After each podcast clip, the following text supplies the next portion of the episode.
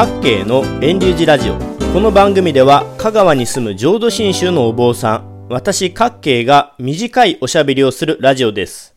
2021年の夏は新型コロナウイルスが昨年よりも増加傾向となっています。菅内閣総理大臣はお盆は帰省や旅行は極力避けて不要不急の外出をできるだけ控えるようお願いしたい。西村経済再生担当大臣は、帰省や旅行はぜひ中止や延期を考えてほしいと呼びかけています。それはさておき、先週月曜日は台風の風がすごかったですね。香川県から本州の岡山に向かうには瀬戸大橋を利用しないといけないのですが、先週の月曜日は大風のため朝から通行止めとなっていました。ちょうど月曜日は私は高松にお参りの用事があって、午前は丸亀から高松自動車道の高速道路を通って行って、午後に高速下の国道11号線の道を通って帰ってきました。私が高松から帰ってくる時も瀬戸大橋はずっと通行止めの状態で、ちょうど高速道路の入り口に20台くらいでしょうか、ハザードランプを焚いた車がずらーっと並んでいました。近くのガソリンスタンドにも道路にはみ出るほどたくさん並んでいました。ちらっとしか見ませんでしたが、名古屋ナンバーや大阪の泉ナンバー、京都、佐賀、大分などなど県外ナンバーだらけでした。あれを見ると結構県外からこっちに来ているんだなぁと思いました。あと、面白いなと思ったのが、高知ナンバーの車もそこそこ見えたことです。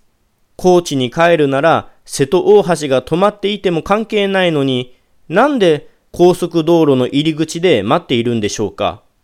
まあ皆さんそれぞれに用事があって、必要可及のお出かけがあるのでしょう。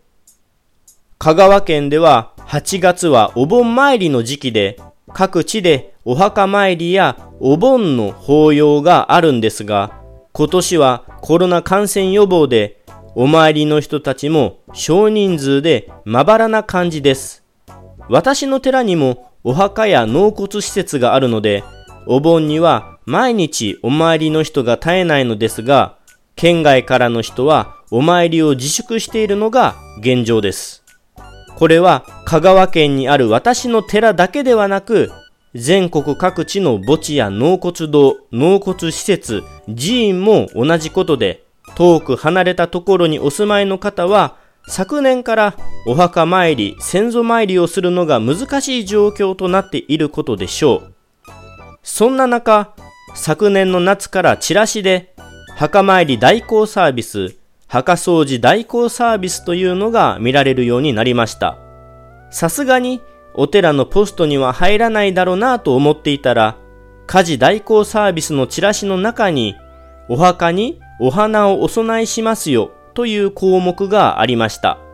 コロナ禍の今は、なかなかお墓参りしたくてもいけない事情があるので、そういったお墓のこと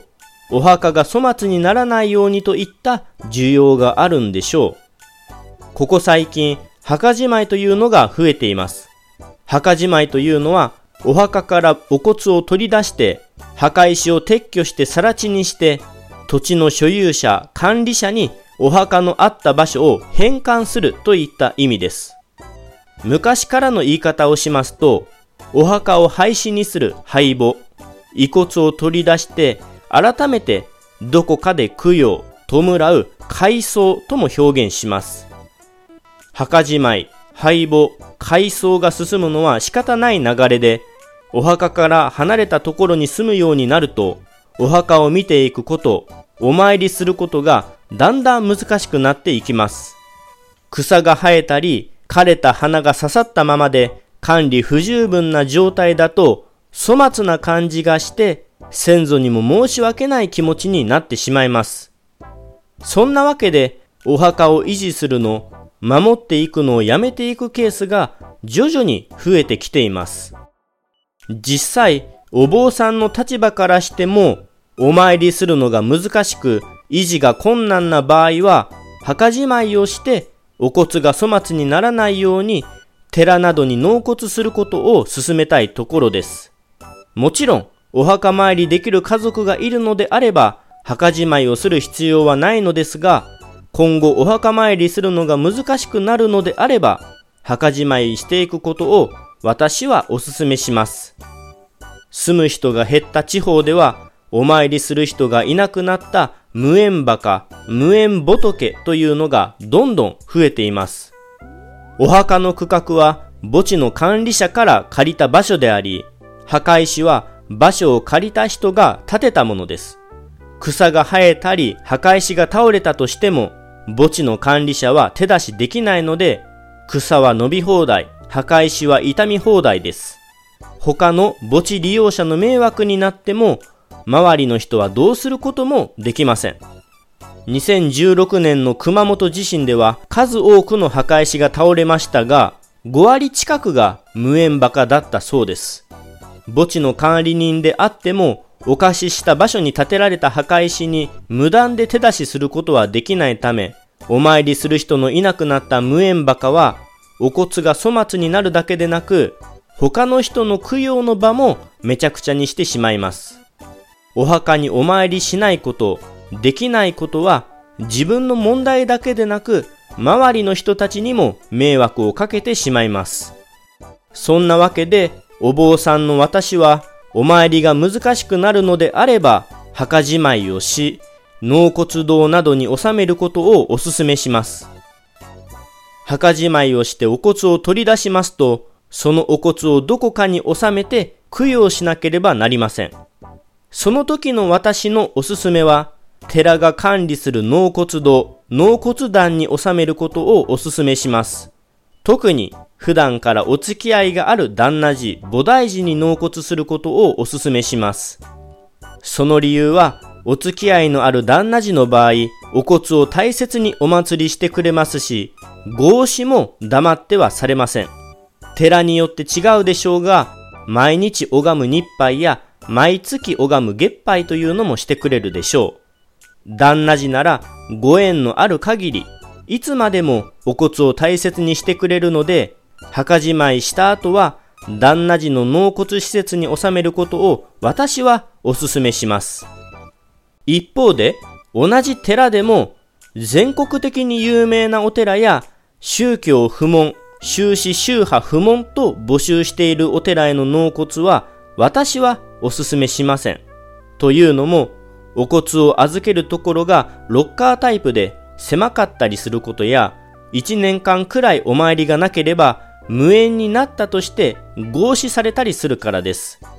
全国各地からたくさんのお骨が届くから仕方のないことです。これがお付き合いのある旦那寺の納骨場所だと久しぶりにお参りしても大切な先祖のお骨を前に手を合わすこともできますし遺族に黙って他のお骨と合わせることもないですし合祀をしていないのだから後からお骨を取り出すことだってできます。全国的に有名なお寺とかに納骨しようとされる人は多いですが、私は旦那寺の納骨施設に収めることをお勧めします。自坊の遠隆寺にも納骨施設があります。個別納骨壇と表現していますが、家族単位で収めることができる納骨壇で、骨壺も20以上置くことができます。都会で使われる特大サイズの7寸以上の骨壺も収まります。また、仏様も安置しています。ですので、お墓のように先祖代々を一箇所にお祭りし、仏壇のように拝むことができる納骨スペースです。当然、個別納骨壇を借りている人は自由にお参りでき、お坊さんも毎日手を合わします。全国的に有名なお寺、大きな寺でなくても、全国各地域の寺、旦那寺というのは、御門信徒の信仰の場所、供養の場所をご用意する努力をしています。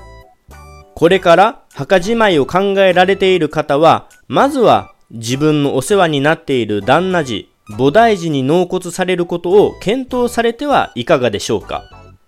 2021年8月17日の各系の遠流寺ラジオは、墓じまい、旦那寺への納骨をテーマにお話ししました。来週もまた聞いてくださいな。ちなみに、私の寺の納骨施設は、宗師、宗派不問ではありません。基本的に、遠隆寺の御門神徒のみに、個別納骨壇の使用権を許可しています。ご了承くださいませ。